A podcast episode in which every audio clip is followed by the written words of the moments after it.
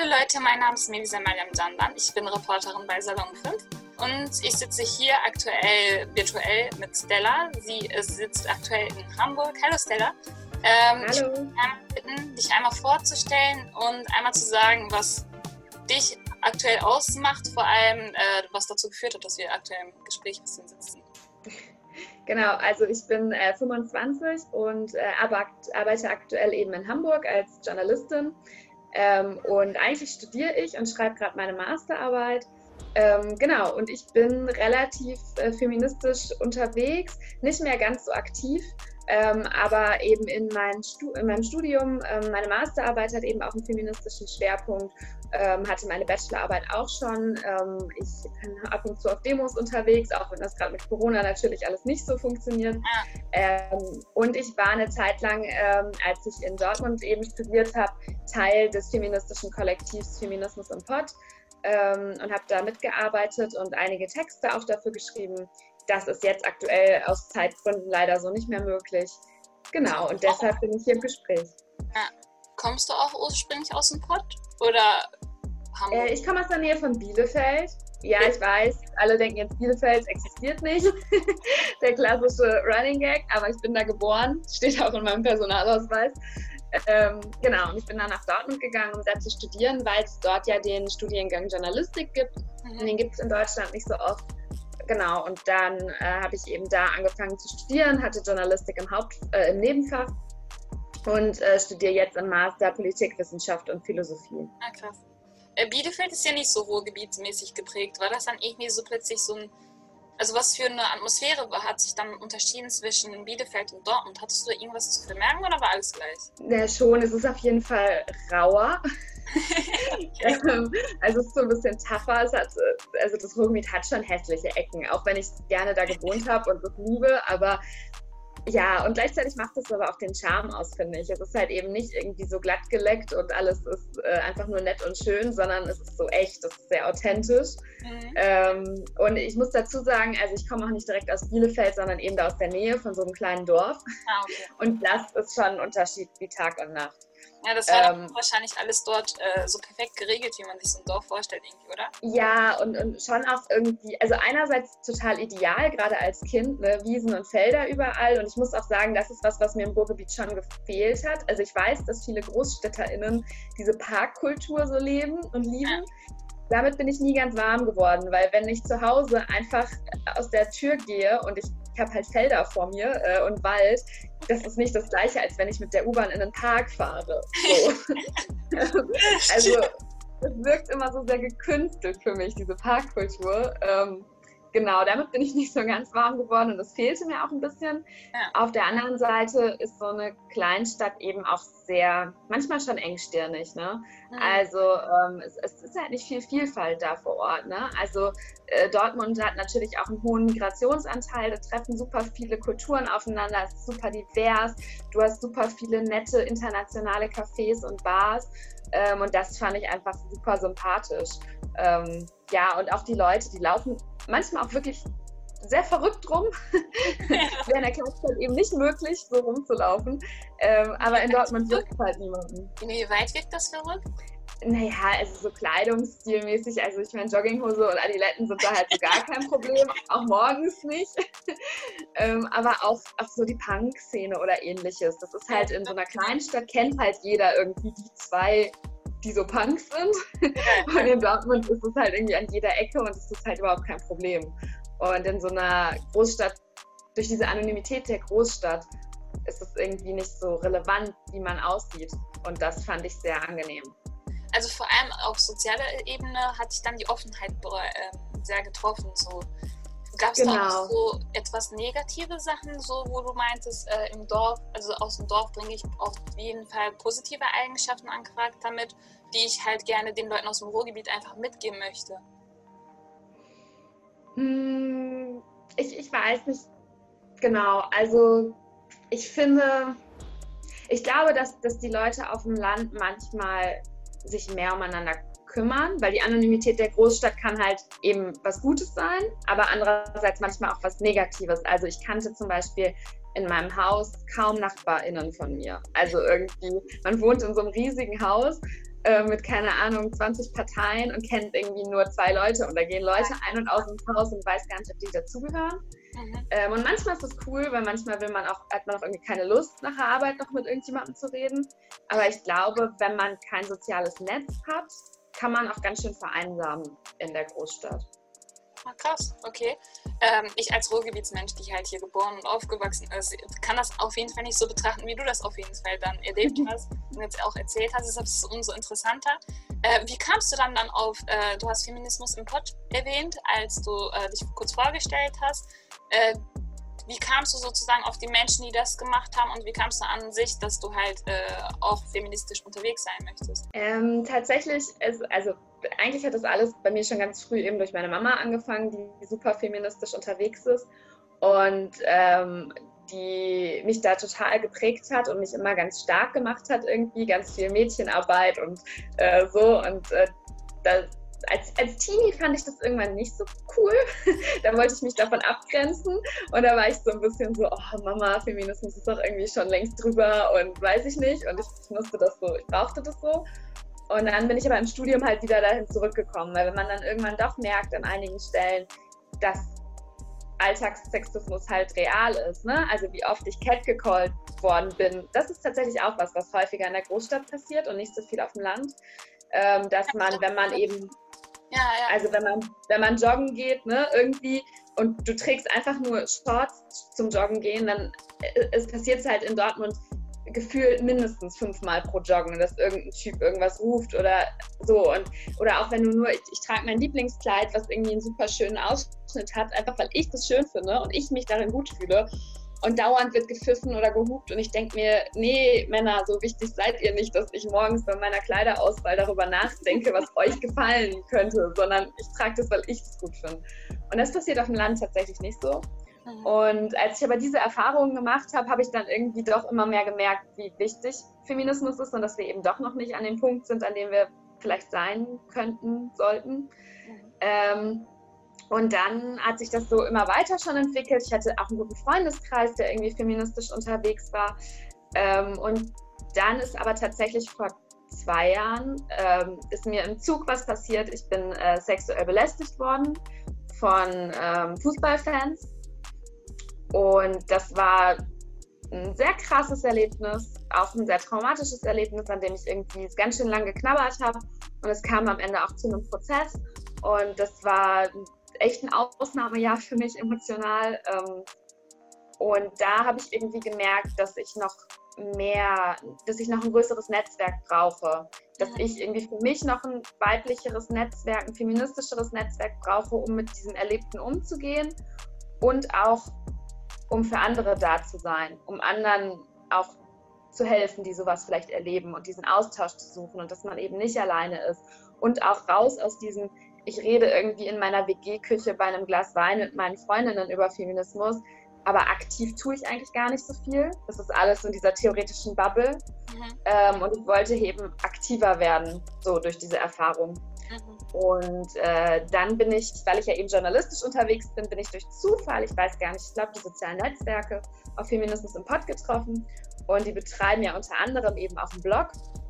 Und da dachte ich, dass das irgendwie eine gute Möglichkeit für mich ist, weil ich eben gerne schreibe, weil irgendwie Sprache ein wichtiges Mittel für mich ist, um, um mich zu reflektieren, aber auch um irgendwie Erlebnisse einzuordnen und auch eine Außenwirkung zu erzeugen. Und da dachte ich, dass das ganz gut wäre. Und dann habe ich, bin irgendwie in Kontakt mit denen getreten und dann hat es noch so ein bisschen gedauert, aber wir haben uns dann irgendwie ein paar Mal getroffen. Ja, und dann äh, war ich eine Zeit lang Teil des Teams.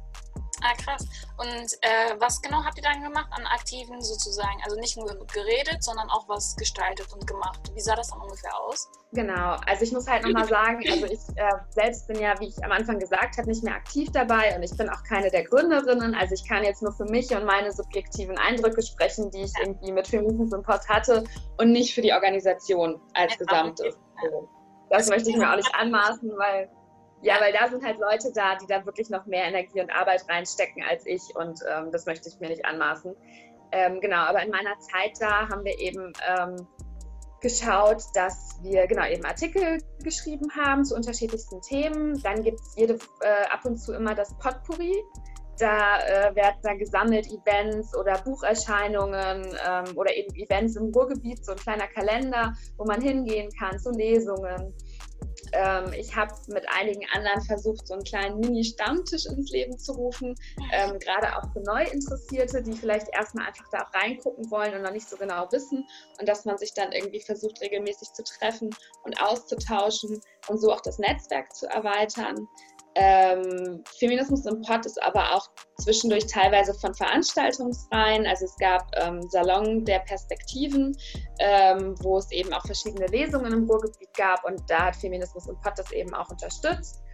Ähm, und teilweise ähm, sind, war Feminismus im Pott eben auch mit Ständen ähm, bei verschiedenen Veranstaltungen vertreten, hat da Infomaterial verteilt. Genau. Mhm. Bei Lesungen, du hast das ja auch erwähnt, waren da hauptsächlich nur äh, Frauen da oder gab es auch Männer, die da saßen und zugehört haben? Ich würde schon sagen, dass die Mehrheit Frauen sind. Mhm. Ähm, aber im Team ist zumindest zu dem Zeitpunkt, als ich da war, war eben auch zum Beispiel ein Mann. Ähm, aber es ist schon, es ist schon weniger. Es ist schon tendenziell eher, eher weiblich oder zumindest Menschen, die als weiblich gelesen werden möchten. So. Ähm, ja, und an Frauen war das dann äh, ganz unterschiedlich, einmal durchgemischt an Kulturen, an Arten, wie Menschen ticken und so weiter? Oder hast du da äh, bereits so eine Eigenschaft sozusagen dieser Menschen, gemeinsamen Menschen äh, feststellen können? Oder war das zum Beispiel äh, an Kultur, keine Ahnung, aus Italien, äh, also ursprünglich, ganz, ganz ursprünglich aus Italien und so weiter? Oder war das wirklich ähm, die Leute, die halt alle gleich denken und dann diese Offenheit dann nicht da ist? Mhm. Mm, ja, also ich würde schon sagen, also von den Positionen ist es Feminismus im Pott immer wichtig gewesen, auch diesen intersektionalen Faktor mitzudenken. Ne? Also, äh, dass man eben, dass es eben ein antirassistischer Feminismus ist und ein queerer Feminismus. Ähm, das, das sind so klare Positionen.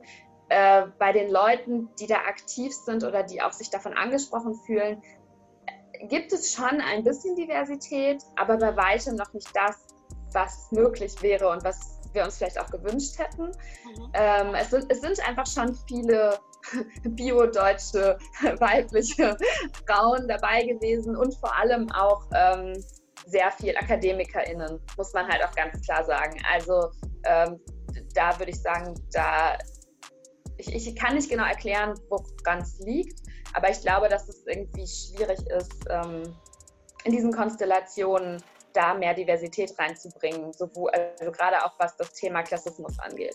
Mhm. Äh, auf privater Ebene, also abgesehen vom Feminismus im Pod, betreibst du ja trotzdem immer noch feministische Arbeit und so weiter.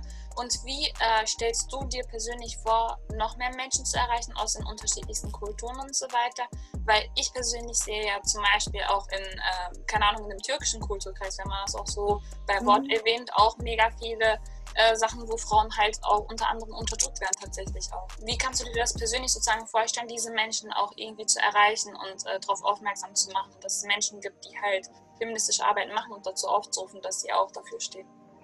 Ja, ich glaube, man müsste natürlich das einfach grundsätzlich mehr eine größere Diversität eben von vornherein kriegen, weil ich glaube, wenn solche Organisationen ähm, Menschen mit einem Migrationshintergrund äh, auch irgendwie in erster Linie stehen haben, die irgendwie, die vielleicht auch nach, nach vorne Veranstaltungen organisieren, dann ist das auch eine, eher eine Vorbildfunktion. Und ich glaube, darüber kann man schon mal ähm, mehr Menschen in dem Bereich erreichen.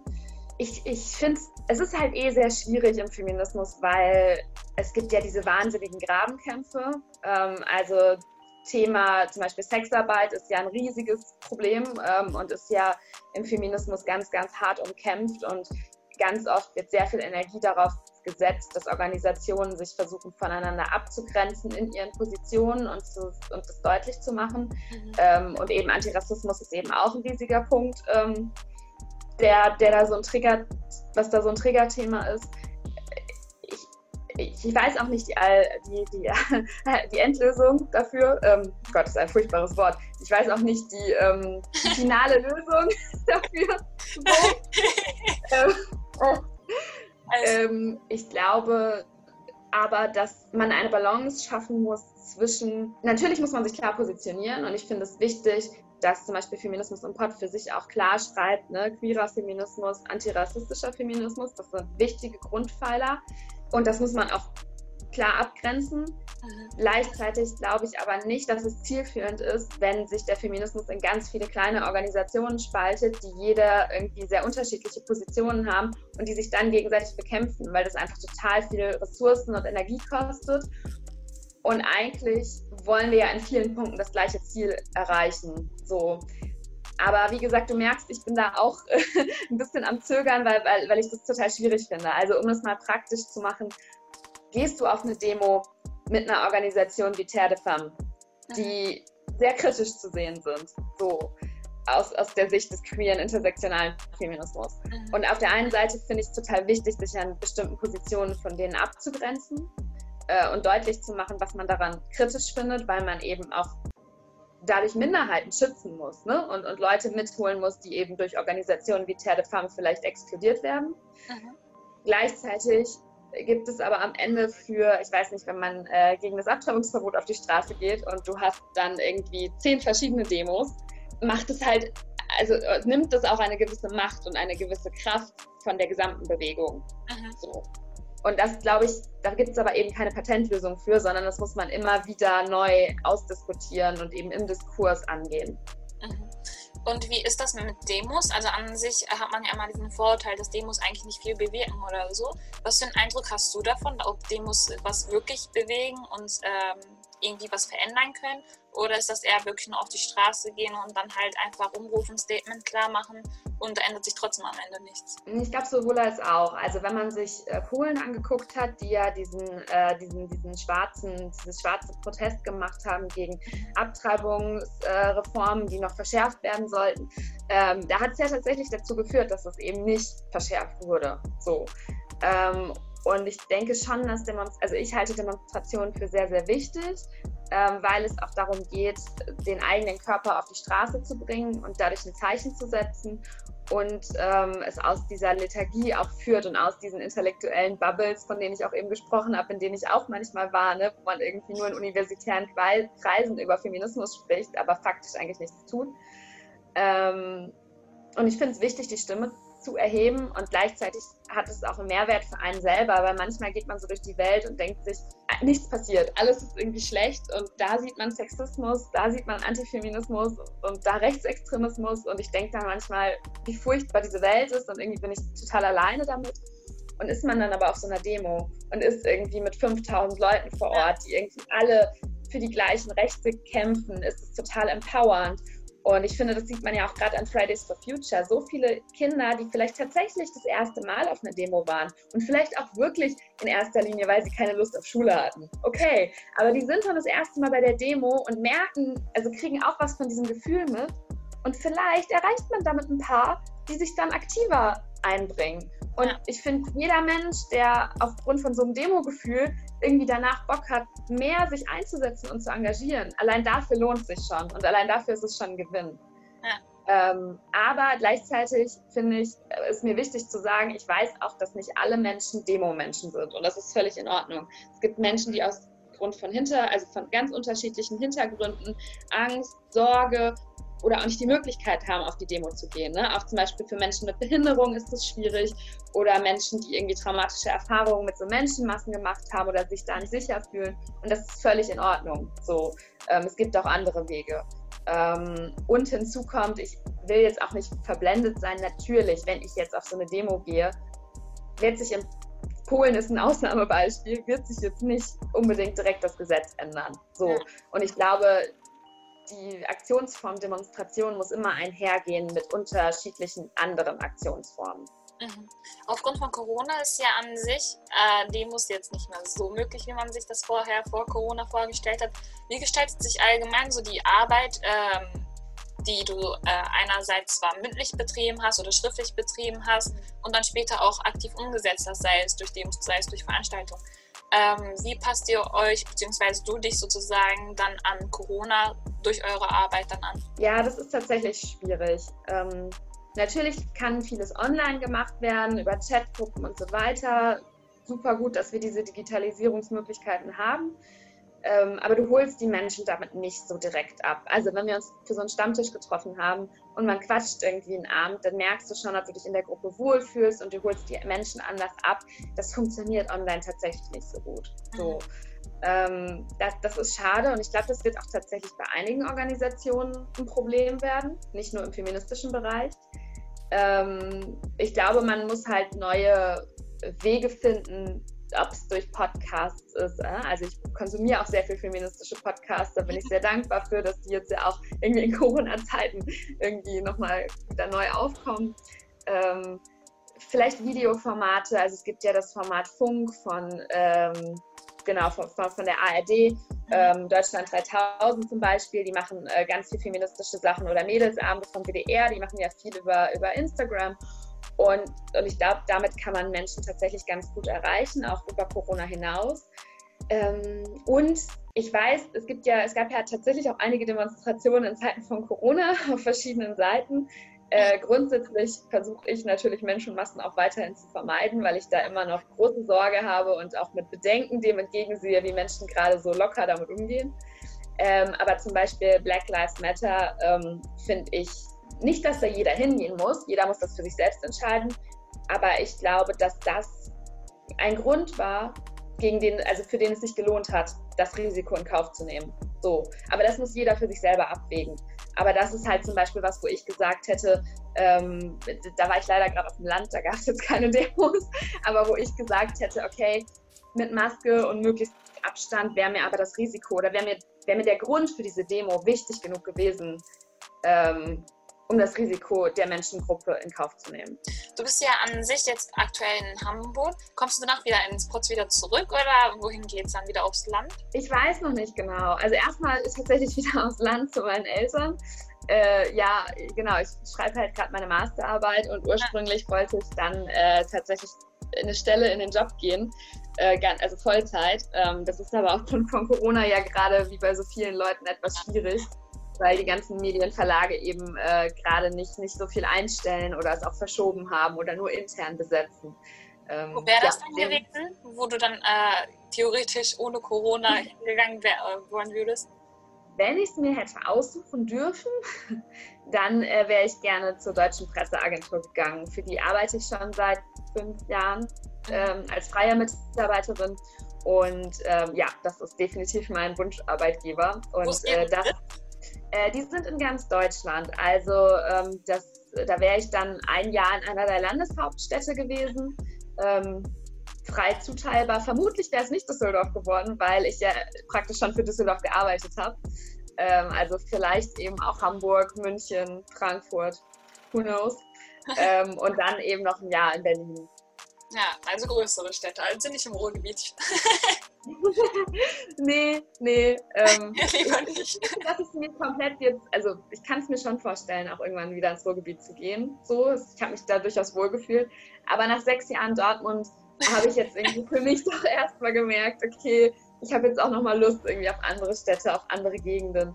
Aber das hat auch einfach, ich, ich wohne einfach gerne an unterschiedlichen Orten. Also ich habe zwei Auslandssemester gemacht ähm, und, und jeweils, also äh, einmal habe ich ein halbes Jahr in Athen gewohnt Ach, ähm, und ein halbes Jahr in Bergen in Norwegen.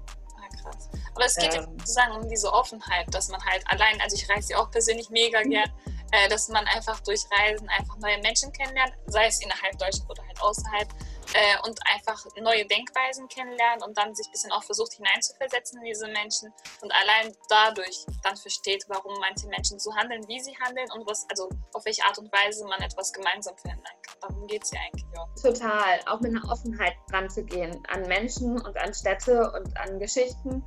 Ähm, ich glaube, das lerne ich tatsächlich auch ein bisschen durch den Journalismus, äh, weil man dann, also das ist jetzt natürlich eine ganz andere Form von Offenheit, aber ähm, ja, im Lokaljournalismus, ne, da gehst du halt zu den TaubenzüchterInnen und denkst dir, oh Gott, so, es wird der furchtbarste, langweiligste Termin überhaupt und es ist jetzt auch nichts, was mich jetzt privat interessieren würde.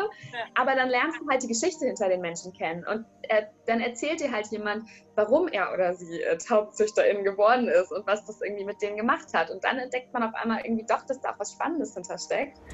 Und ähm, das, ja, ist, glaube ich, was, was irgendwie mich auch ausmacht und was mir auch wichtig ist. Ja. Und äh, deshalb mag ich auch neue Orte und neue Leute gerne. Ich, ich habe gerne ein neues Umfeld und ähm, das tut mir gut. Ja, das ist schön zu hören. Ja, also dadurch habe ich jetzt auch dich kennengelernt, eine neue weitere Person, die ich auch sozusagen meiner Liste hinzufügen kann. äh, genau. Ich bedanke mich auf jeden Fall für dieses Gespräch. Ähm, war echt inspirierend, vor allem was Feminismus betrifft. Denn man hat ja diese Vorurteile, ähm, dann, dass Feminismus nicht so nötig ist und so weiter oder halt äh, ganz unterschiedlich Menschen an Feminismus reingehen. Und das hast du ja selbst auch erläutert, ähm, inwieweit dass du das auch erlebst. Fand ich halt mega gut, dass du das auch erzählt hast. Vielen Dank dafür. War ein kurzes, knappes Gespräch, aber umso inspirierender, finde ich. Genau. Ähm, wenn die Leute, die jetzt zuhören und eingeschaltet haben, auch irgendwie darüber erzählen möchten, was sie erlebt haben äh, an sexistischen Sprüchen oder an Problemen, denen sie, äh, was Feminismus angeht, betroffen sind, dann schreibt uns per Instagram salon5 Und genau, ich verabschiede mich und sage Tschüss und ich bedanke mich auch bei Stella. Ja, vielen Dank.